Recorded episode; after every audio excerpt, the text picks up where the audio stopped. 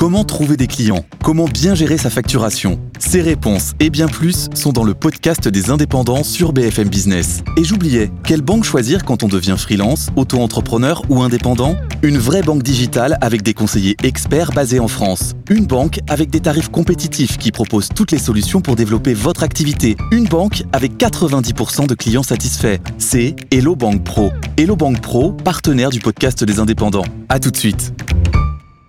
Maud Servagna est avec nous aussi pour une extenso. Bonjour Maud. Une idée de valeur en plus, valeur ajoutée, si vous souhaitez, vous qui nous suivez, compléter vos portefeuilles. Maud, vous êtes aujourd'hui avec vos équipes à l'achat sur le titre Inelec. Oui, bonjour à tous. Euh, Inelec est au cœur de la chaîne de valeur du multimédia au travers de la distribution dans l'univers du jeu vidéo, la fabrication d'accessoires et la valorisation de licences en produits dérivés. Le chiffre d'affaires du groupe est passé de 102 millions en 2017 à plus de 160 millions en 2023. Pour assurer sa croissance rentable, le groupe a une stratégie en trois axes qui portent ses fruits. Tout d'abord, il travaille à signer des accords de distribution avec les principaux acteurs du secteur, à l'image du récent accord signé avec Sony PlayStation pour la gestion de leurs produits au sein de Cultura et Boulanger. Deuxièmement, le groupe accélère sa diversification dans les accessoires et produits dérivés à plus forte marge. Et enfin, le groupe vise à accélérer son développement à l'international. En synthèse, nous projetons plus de 30% de croissance annuelle moyenne des bénéfices par action à horizon 3 ans.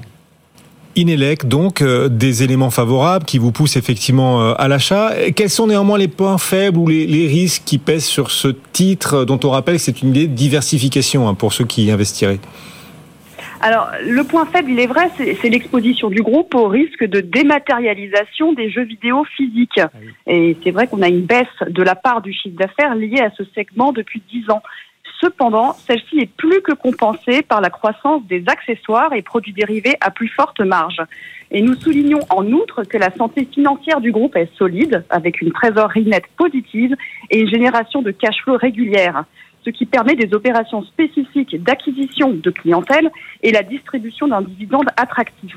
Alors pour conclure, nous sommes à l'achat fort sur Inelec avec un objectif de cours de 10,60 euros, soit un potentiel de hausse d'environ 80%.